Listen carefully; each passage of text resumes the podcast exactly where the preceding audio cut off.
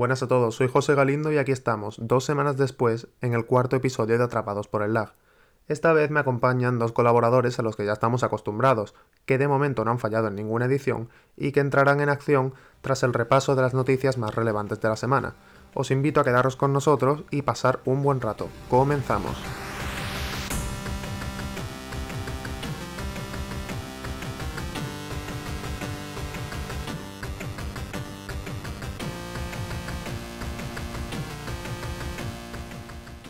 Comenzamos el noticiario con la pesadilla de muchos, y es que, al igual que ocurriera hace dos generaciones de consolas con Xbox 360 y los famosos botones rojos, este año las quejas caen del lado de Sony.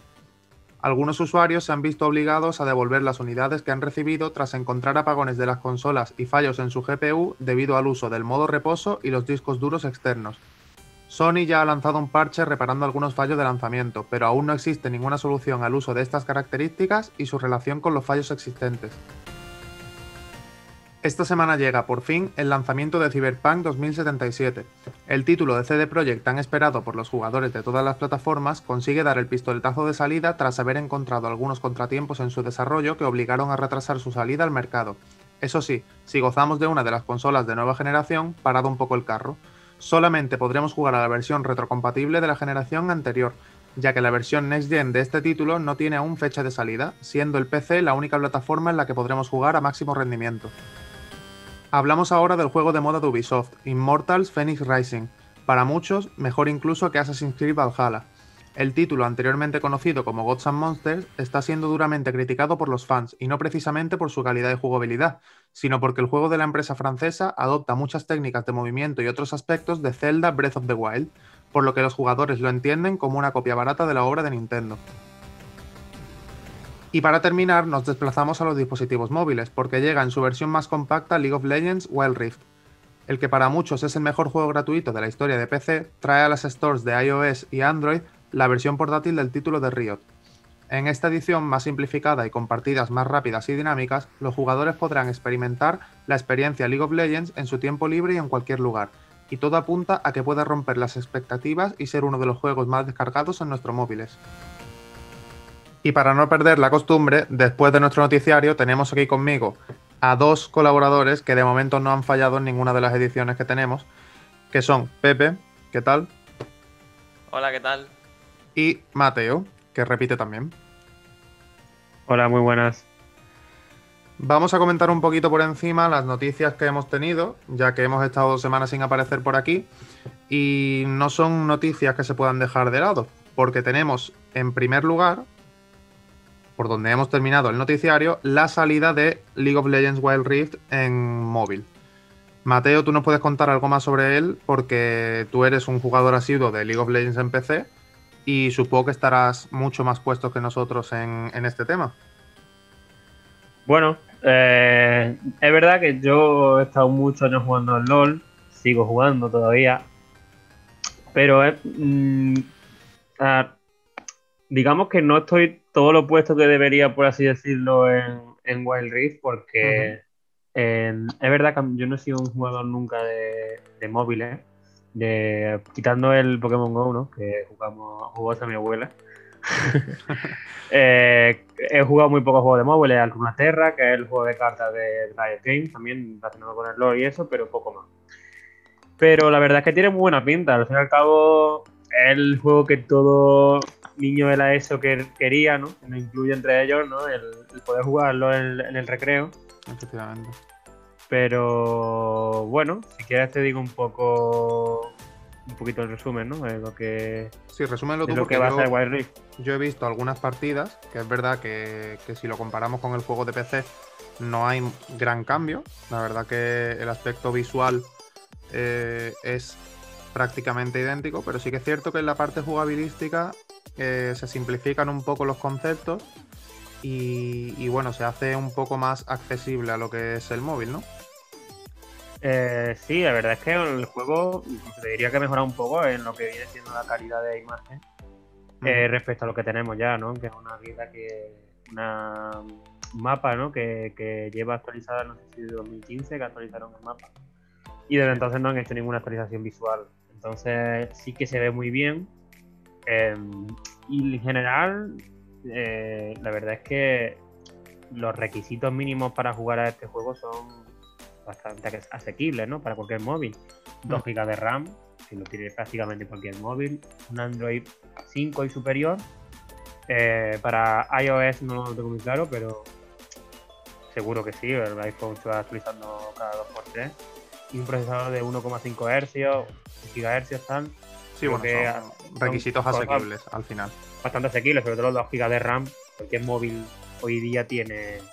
Y eso también un poco yo creo que es lo que busca Riot en este caso. Es que sea asequible para todo el mundo, que todo el mundo que quiera jugar pueda jugar. Y, en eso yo creo que se han esforzado mucho. El juego evidentemente no es tan amplio como el LOL. Eh, sale un, total de, de 20, 40 eh, campeones. Eh, entre los que podemos, evidentemente, los más famosos, ¿no? Lux, Zed, Ashe, Ari, Alistar, Blitzcrank, ¿no? que todos conocemos ya. Em, y poco más, si quieres te hablo un poco de lo que la, la interfaz del juego, porque claro, eh, al fin y al cabo tú vas dando clics, ¿no? Con el ordenador, pero es que esto cambia mucho, ¿no? En el apartado táctil del móvil. Sí, yo he visto que es un poco como, como si manejáramos el típico shooter este de móvil que tiene un joystick en la parte izquierda y, después las típicas habilidades que se desarrollarían en el ordenador con la Q, la W, la E y la R están dispuestas al alcance del dedo derecho. Correcto. Y, que sí que es más sí que es cierto que es más fácil eh, lanzar las habilidades porque en muchos en muchos de ellos no es necesario apuntar. Por ejemplo, eh, yo la partida que he visto era de del maestro G y sus habilidades pues no hacía falta apuntar, directamente tú como que fijas a los jugadores y al final pulsas el botón de la habilidad y ya directamente se, ejecutan. Pero es verdad que he visto a jugadores de, que llevan muchos años jugar al LOL, porque de momento son los únicos que tienen acceso a él, porque recordemos que el juego sale en cuatro días. El día, sí, el, día de diciembre. Exacto. Y ellos se quejan de que. Bueno, no se quejan, sino que piensan que para ellos, que llevan muchos años jugando, no es muy intuitivo porque ellos ya están acostumbrados a, cierto, a ciertas cosas a la hora de apuntar a lanzar una habilidad, etcétera, y que quizás el nivel de complejidad al que ellos están acostumbrados es un impedimento a la hora de jugar este juego que, por otro lado, para gente que se esté iniciando en este juego puede estar muy bien. Sí, al fin y al cabo es una manera más, digamos, simplificada del LOL. La gente que lleva jugando a esto muchísimos años, pues le va a resultar muy raro, ¿no? Porque al fin, eh, podemos destacar una, una diferencia bastante evidente, el tema de los básicos. Los mm. ataques básicos, digamos que es la, forma más simple de atacar que tiene cada, cada campeón, eh, se divide en tres tipos de básicos. Está el, que se disponen evidentemente en, el, en, la esquina inferior derecha del, de tu pantalla, es para, al alcance del, del pulgar derecho. Sí. Tienes por una parte el básico al minion, eh, que por proximidad pues le pega al minion más cercano. Tienes el básico, o sea, bueno, el básico al minion, pues evidentemente eh, es una cara de un minion, de un súbdito. Ajá. Eh, después tienes más grandes. Eh, el básico con dos espadas cruzadas, que supongo que por intuición es el básico a los campeones más cercanos. Claro. Y por último tienes en la parte, eh, digamos, va como en diagonal, pues encima de este, el básico a las torres. Que evidentemente pues la torre más cercana, que es la que está pegándole. Así que así lo que puedes hacer o sea, lo que, lo que el juego te ayuda ahí en ese, en ese momento es el, con este tipo de, cosas es que cuando pegues el básico, que no lo pusieran un básico para todo, porque podría, al final si es por proximidad, si estás pegando con un campeón, te mete entre los minions, lo mismo cambia el target, ¿sabes? Claro, claro. Y ahí la puedes liar mucho. Entonces veo muy bien esta división de, de básicos. Y otro cambio que eh, creo que ahí es donde la gente se está quejando un poco. Eh, lo puedo entender, pero tampoco. Al final, esto es un juego de móviles. no pretende ser mega ultra competitivo, o no lo creo. Y el tema del minimapa. Te aparece en la esquina superior izquierda de la pantalla es un mapa pues chiquito, evidentemente, si tu móvil no es muy grande y encima el mapa es pequeño, pues no se ve mucho. Y lo que no pueden, o sea, tienes como, digamos, el minimapa y al lado como tres circulitos con tus aliados. O sea, si tú pinchas en uno de, tus aliados, puedes ver dónde está. Ajá. Como que se te cambia la pantalla, ¿no? Pero claro, eh, para ver el minimapa es mucho más complicado porque tienes que pulsar dentro del minimapa, tal. Para ver otras líneas, pues es un poco complicado. Pero bueno. Hombre, yo, yo entiendo que esto es algo que al final el juego todavía ni se ha lanzado. Entonces yo supongo que podrán, podrán, escuchar a la comunidad y hacer los cambios que, vean oportunos, porque como tú has dicho, yo no creo que este sea un juego enfocado al competitivo, igual que es el, mm. el LOL en PC, porque al final, pues quizás sirve este juego como un poco de eh, manera de enganchar a nuevos usuarios que decidan probar el del móvil y que al final pues se acaben pasando a PC porque recordemos que el LOL es gratuito y que cualquiera puede acceder a él y que no tiene requisitos para nada para nada exigentes en PC, por lo que puede que sea un reclamo nuevo para el juego. Y, además de todo esto, yo creo que también puede ser eh, como una especie de conejillo de indias porque quizás Riot decide decide meter cosas nuevas o introducir pruebas, aunque ya tienen el, modo este, que me vas a recordar cómo se llama. El PBE, ¿no? PBE, que es donde ah, sí, sí. Eh, pero bueno, puede ser también como una especie de zona de pruebas para Riot a la hora de, de, lanzar nuevos productos. Pero lo que sí yo tengo muy claro es que la cantidad de gente que va a suspender asignaturas con esto no va a ser normal. Porque... Hombre, yo me lo descargaré para probarlo. Claro, no, no, yo también. Sí, de hecho yo juego al LOL de Igo a brevas, pero... Pero es que un chaval que te pilla esto a ti en, tercero de la ESO... Sí, sí, no. Móvil en clase...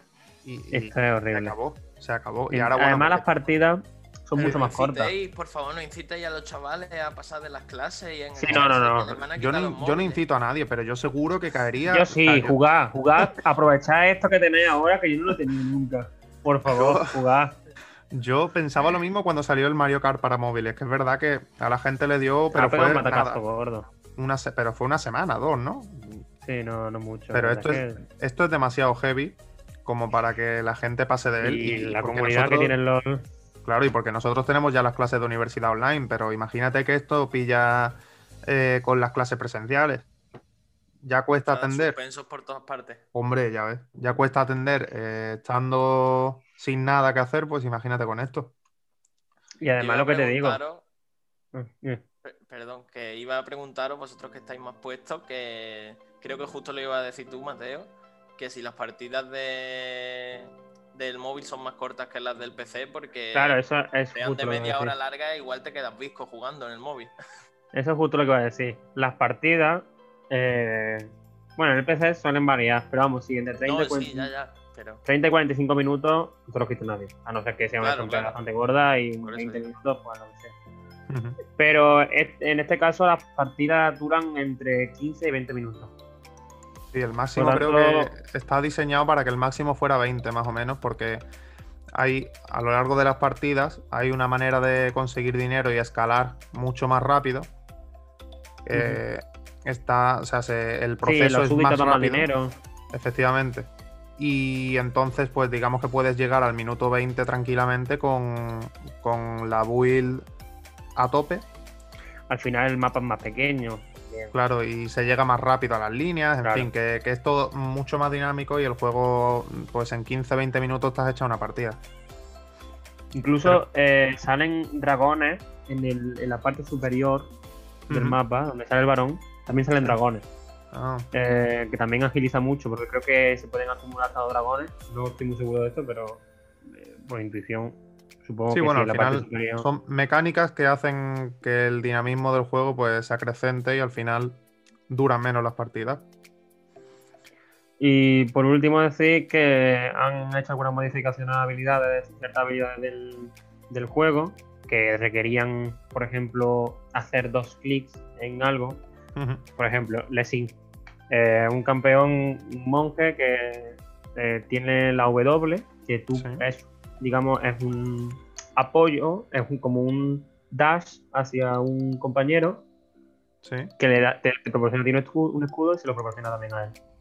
Eh, también lo podía hacer hacia wards eh, o minions y aliados, evidentemente. Sí.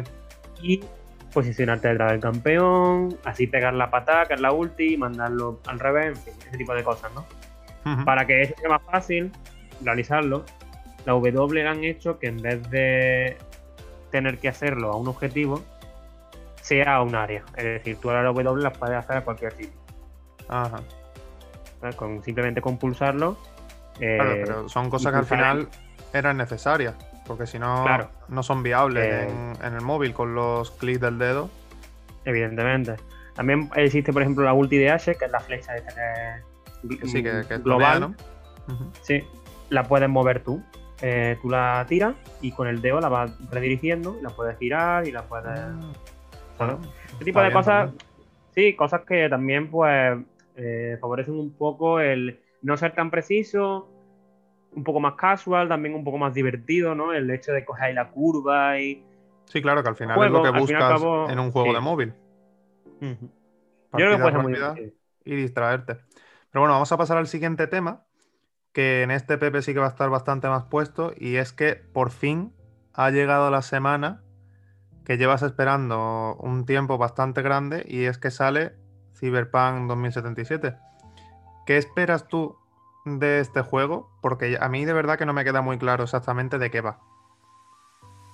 Pues sí, la verdad que sí, que lo llevo esperando, ya no sé, a ver, también ha habido periodos en los que me lo he tenido que tomar con más calma porque si no me iba a dar algo. Pero yo recuerdo un E3, no sé si fue 2011, 2012, 2013, la verdad es que ya ni me acuerdo. Que enseñaron un teaser que básicamente era, eh, era un teaser de 30 segundos que lógicamente no enseñaba nada del juego, simplemente era una cinemática como... ¿En un, tren? Algo a cámara lenta, era una cosa muy absurda. Ajá no absurda, sino que tampoco te decía nada del juego, pero como que la ambientación y la temática me llamó la atención. Y bueno, parece que por fin va a salir, pero respecto a la...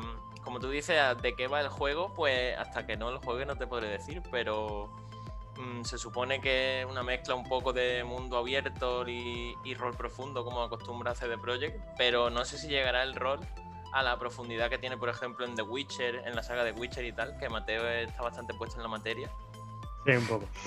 Yo creo que será más quizá un rol no tan profundo, al menos lo que han enseñado del juego aparenta no ser tan profundo. Y ahora estoy leyendo por aquí en algunas reviews que efectivamente mm, no llega a ese nivel de profundidad y se limita más a algo de tipo árbol de habilidades y tal, más que tanto meterse en estilo de armamento Mm, de, digamos, bueno, en este caso no habría mm, magia, en el de Witcher hay magia, ¿no, Mateo? A ver si la estoy... A ver, hay magia, sí. O sea, lo que tiene el brujo, brujo o sea, un brujo no puede hacer magia, puede hacer... Eh, Brujería. eh, puede controlar la naturaleza, son señales, no, es magia del todo, pero son Eso, Sí, es que no me acordaba del nombre técnico. Eh, un poquito de fuego, el aire, Yo me acuerdo del Igni, ese es el que me acuerdo. Sí, sí pero son cosas muy simples. Hombre, yo lo que, lo que veo un poco con gameplay que ha salido ya de, de Cyberpunk y con trailers y cosas del estilo, eh, me recuerda, no sé por qué, a, Fallout, sinceramente. Un rollo primera persona, sí que es cierto que Fallout es post-apocalíptico. Y esto yo supongo que será un futuro distópico, ¿no? Porque al final hay como muchos, no sé, androides o androides, como lo quieras llamar, ¿no? Robots que conviven con las personas. Básicamente la... Vaya, no se comieron mucho el, coco con el título del juego, le pusieron Cyberpunk, que es el nombre de la ambientación, que el otro día lo busqué en Google para ver qué definición daba de eso, porque, o sea, yo sé explicar lo que es, pero no así una definición concreta y básicamente es mm, como un futuro con mucha tecnología muy avanzada y tal, pero en el que el nivel de vida es básicamente pues lamentable, ¿no? O sea, muchos coches voladores, muchas cosas de ese estilo, pero luego la gente vive en un gueto con pisos de 2x2. Es el tema, más o menos. Claro, a mí, o sea, lo que yo te digo es cierto que la ambientación es totalmente distinta que, que la de Fallout, pero a mí me recuerda en el sentido de que es. No sé si encasillaría yo Fallout como algo de rol, yo supongo que sí. Mucho. sí, sí, mucho, mucho. Claro. mucho. Sí, pero, o sea, no que me. No que estuviera refiriéndome a que no sé si tiene rol o no. Sino que al grado de rol en comparación con. con. con este Cyberpunk. Pero me recuerda mucho esa primera persona. Eh, a la hora de pegar los tiros, los combates que he visto y tal, me recuerda un poco a eso, que quizás no tiene nada que ver, pero es que como, como realmente no hay una base que me diga de momento de qué va, no, no puedo decirte, pero a lo mejor es del rollo este de perderte en misiones secundarias, en ir por el mundo y encontrarte mm, cosas en las que te paras eh, y te pierdes dos horas haciendo una tontería, que por otro lado el antecedente de CD Projekt pues ya sabemos qué es cuál es, que es The Witcher 3. Y al final, pues yo creo que irán un poco por ahí los tiros, ¿no? Yo sí me permití, voy a dar unos datos, voy a lanzar unos datos al aire y después los vamos comentando si queréis. ¿Qué parece? Adelante. Eh, para empezar, bueno, en cuanto a lo que has hablado de Fallout, esa primera persona, ¿no? Eh, el tema por lo que he estado leyendo, el CD Projekt explica la decisión de. Porque en principio querían hacerlo en tercera persona. Y mm. explican que, la decisión de cambiar a primera persona es simple y puramente por inversión. Por, la, o sea, básicamente por la misma razón por la que los juegos de miedo están en primera persona. Y es que, te, que el jugador se meta en el juego. Que la, ciudad parezca todo lo, todo lo vertical que es dentro del, juego. Sí. Entonces, eh, la única manera que tenían de, al fin y al cabo, de, proyectar eso es poniéndolo en primera persona, ¿no? Y que tú veas la ciudad desde tu, punto de vista y no desde una tercera persona. Pues sí, a mí este, este dado que tú acabas de dar me choca un poco con el hecho de que tu personaje es 100% personalizable, ¿verdad? Sí. Bueno, no, es precisamente por eso. Tú eres tú y no alguien en concreto. En ese sentido lo entiendo, pero, pero yo pensaba que lo harían en tercera persona porque al final tú te personalizas tu personaje, pero además he visto que hay un montonazo de variedades, de, pero de poder cambiarle piel, pelo, estilo y color, eh, los ojos, todo, y, parece que está muy bien hecho. Y yo pensaba que lo iban a hacer en tercera porque al final también iba a consistir en, en cómo fueras tú vestido y todas esas cosas. Y, al final me chocó un poco esto, ¿no? Lo de, lo de que fuera en primera persona, porque no sé si, si a lo largo del juego tú te verás a ti mismo en alguna mucha cinemática. Sí, ¿no? Yo es que pensaba que, al eh, ser eh, todo en primera persona, pues tú te verías, no sé, la típica conversación esta que hablas con alguien y que estás uno contra uno y no te ves. Pero si ya me dices tú que en muchas cinemáticas te ves, pues. Ten en cuenta que al fin y al cabo el, el juego es en diálogo es más amplio que el. O sea, lo que es el guion es más largo que el de The Witcher 3. Es decir, eh, cinemática va a haber, mucha. El juego es eh, un juego que. Eh, muy largo, muy amplio. De hecho, el, mapa. he visto una comparativa con el mapa de GTA V, de Los Santos. Sí. Y creo que era Los Santos, es decir, eran 13 kilómetros cuadrados aproximadamente. Y Night City es, tiene como unos 24 kilómetros cuadrados. prácticamente el doble. Ya es grande, ¿eh? eh entonces, y, además, eh, también he leído que la idea de, de CD Projekt de hacer una ciudad grande, no es una, hacer una ciudad grande como por ejemplo puede ser Manhattan en el Spider-Man, que es una ciudad grande, sí. pero los edificios están ahí pero tú no puedes interactuar con ellos, es decir, tú no puedes entrar en los edificios, básicamente, menos en ciertos que sí son importantes. Correcto. En el resto de edificios que, digamos, el, el, lo gordo, ¿no? Digamos, sí, que, son, cartón piedra, vaya, básicamente. Claro, son maquetas, pero no, en esto, en prácticamente todos los edificios va a poder entrar y en todo, al fin y al cabo, lo que quiere es que sea una ciudad grande de verdad que, la ciudad sea para perderte y hacer 200.000 cosas diferentes y al final digamos, hostia, ¿qué estaba haciendo? la, ¿Cuál era la, la, misión principal? Que no me acuerdo. Claro. Un poco así. Que yo, aquí en este sentido, ya entramos un poco en lo que he comentado antes en el noticiario. No hay versión para Next Gen.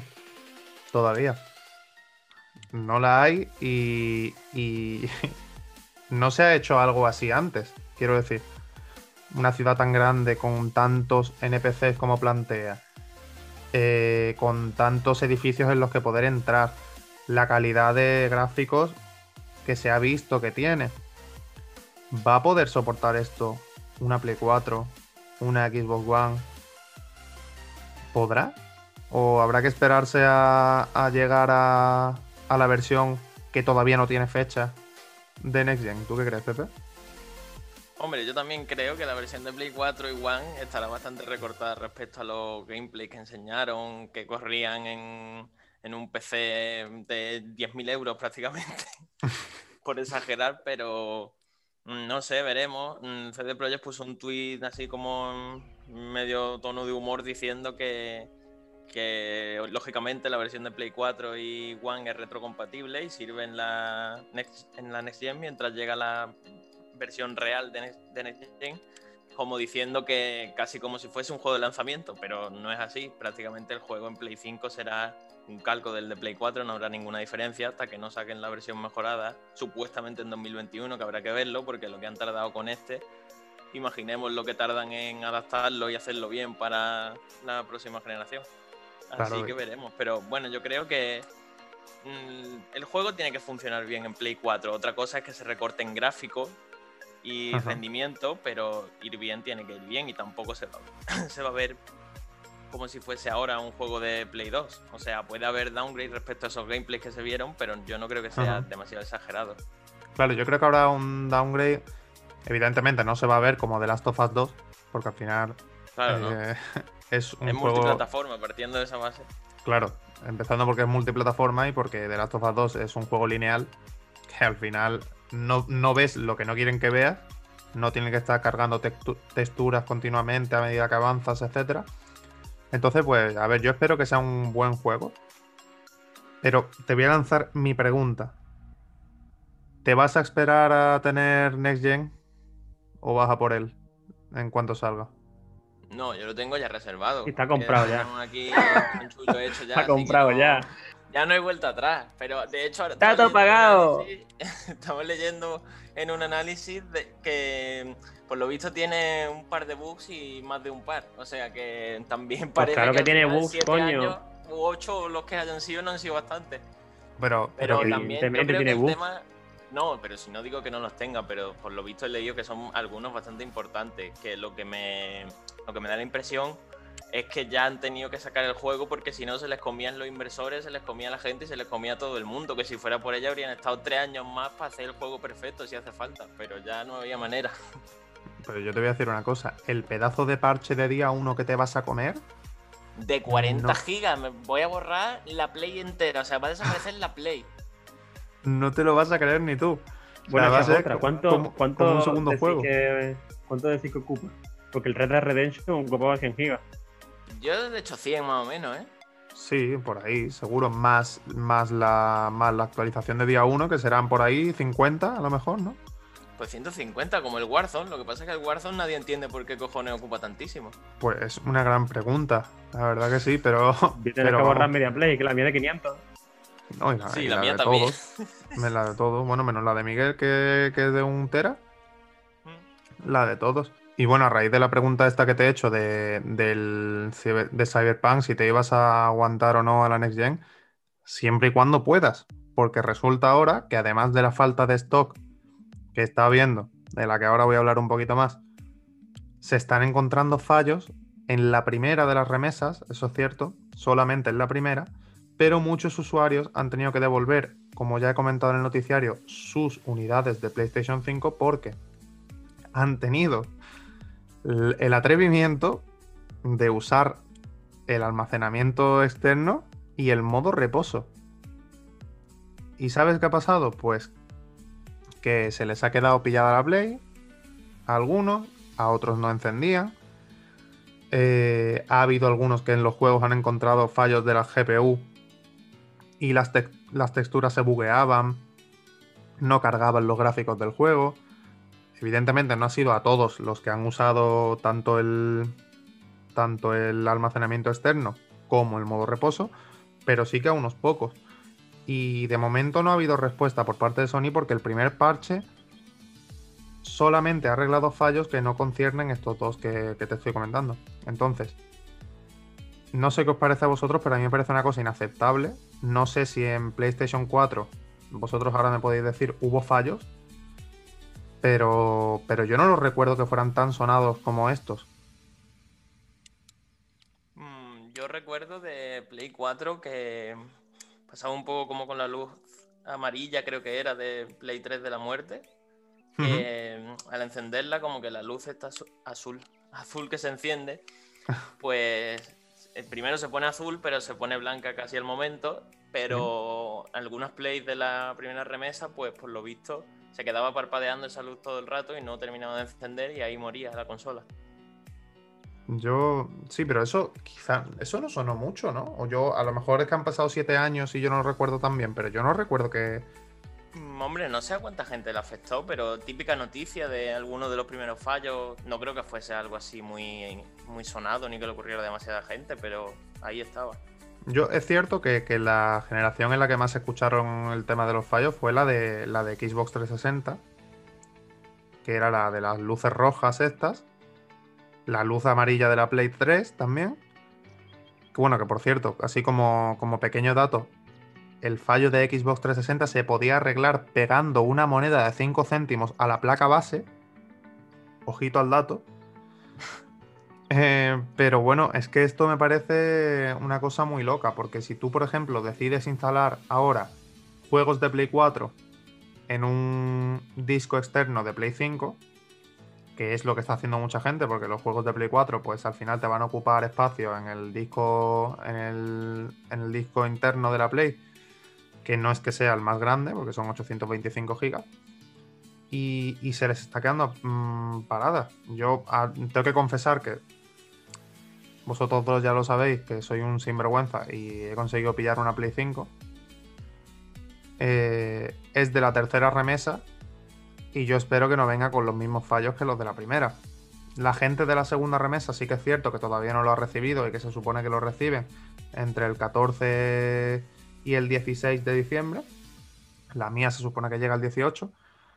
Pero yo espero que estos fallos estén solucionados, porque además de estos fallos, mucha gente está teniendo problemas a la hora de actualizar sus ediciones de juegos de Play 4 a la edición de Play 5.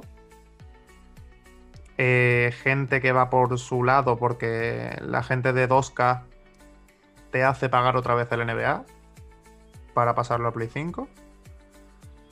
Eh, hay un dato muy curioso y es que los de la empresa de, de Nio, supongo que sabréis qué juego es, ¿no? Sí, sí. Ha puesto que para upgradear el juego de Play 4 al de Play 5 tienes que pagar 89 céntimos. precio simbólico, precio de amigo, hombre. Pero, pero es que la, la excusa que ponen es que no es viable hacerlo sin cobrarles nada. Es que mucha pérdida. Pero Hombre, es que eurito a eurito algo sacas, ¿eh? A ver, bueno, espera. 89 céntimos el juego base, más 19 céntimos cada DLC. Bueno, hombre. Pero si estamos acostumbrados a que valgan los juegos 70 euros, 89 centimillos. Sí, pero, pero yo creo que me dolería menos que me dijeran como el NBA, oye, mira, tienes que pagar 70 euros otra vez, a que me dijeran, oye, mira, tienes que pagar 1,50 por el total de todos los DLC. Pero no por nada, sino porque la excusa me parece absurda. La verdad que lo de lo de 2K sacando el dinero es una, maestría entre los micropagos por respirar prácticamente y abrir el menú de, todos los 2K. Y ahora cobrarte bueno, es que la edición normal, digamos, del juego de PS4 y One, que costaba 70 euros, esa no incluía nada. O sea, esa era. Luego, si quieres el juego de la siguiente generación, pues pagas los 70 u 80 euros que cueste. Pero la edición esta creo que era algo de Kobe. la típica eh. que vale 100 euros todos los años, que trae sobres y monedas para el My Team y el. Sí, digamos la, la, que se asemejaría a la edición Ultimate de FIFA. Sí, pues esa sí que te traía el gratis el juego de la siguiente generación, pero claro, estabas pagando ya 30 euros más. Que en parte lo entiendo que EA no haga esto y 2K sí, porque 2K sí que se ocurra un poco más la versión de nueva generación, porque no es un port y ya está con mejores gráficos y mejores texturas, simplemente, sino que lo hacen desde cero. Pero aún así sabemos que son muy peseteros y que a cada paso que das te quieren sacar algún euro. Claro, yo qué sé, la pones a 20 eurillos, ¿sabes? El, upgrade dice, oye, mira, 20 eurillos y te, y te lo damos en, en la Next Gen pero 70 euros otra vez. Oye, pues mira, yo qué quieres que te diga. Me parece un poco estafa y, es lo que tú dices. Yo lo esperaba más por parte de, empresas como, como EA Sport con el FIFA. Sinceramente, yo esperaba que, pusieran que, lo pagaran otra vez. Pero bueno, parece ser que no. Que esta vez los malos, entre comillas, son Doska, que oye, que es una manera respetable de hacerlo, pero que no creo que mucha gente comparta. Y ya después, eh, la gente de NIO me parece absurdo. ¿Qué quieres que te diga? Un euro cincuenta por gradearlo todo. Yo creo que vamos de mal en peor. ¿eh? Pero bueno, sin más dilación, yo creo que los temas de hoy han sido rasitos y al pie. Y vamos a despedirnos por hoy. Espero que hayáis disfrutado de, de esta velada dos semanas después. Y nada más, si queréis despediros. Bueno, pues hasta la próxima semana y a ver qué. A ver si podemos probar ya el Cyberpunk también y contamos algo. A ver si no hemos muerto de. De, sobredosis.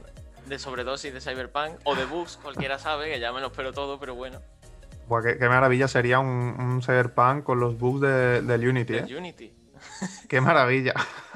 Este de Project no es Ubisoft. Sería fantástico, la verdad. A ver, yo, confío. Muy, muy confiado, pero veremos a ver.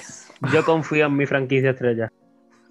veremos a ver. En Villabug. A ver si en vez de Keanu Reeves se llama Kaenu Rubus. La verdad que estaría gracioso, sí. ¿Verdad? Pero bueno, Mateo, tu turno de despedida. Eh, nada, nos vemos la semana que viene y ya os contaremos. Bueno, yo no voy a tocarlo, ¿no? Empieza a jugar Pepe, pero bueno, intentaré. si quieres te lo doy, eh, amablemente. Que, que no, hombre, que lo, que lo, hemos hecho así. No. Que yo ya voy a jugar el Valhalla. Poco a poco. Buena incorporación también, ¿eh? Sí. Pues nada, yo me voy a despedir diciendo que por favor, Sony, si me escuchas desde aquí, dame la play ya, porque estoy en plan junkie, no puedo con ello más. Y nada más, mi nombre es José Galindo, podéis seguirnos en Twitter, como ya os recordamos cada episodio en Atrapados por el Lag, el por eh, una X. Y nos vemos la semana que viene. Adiós.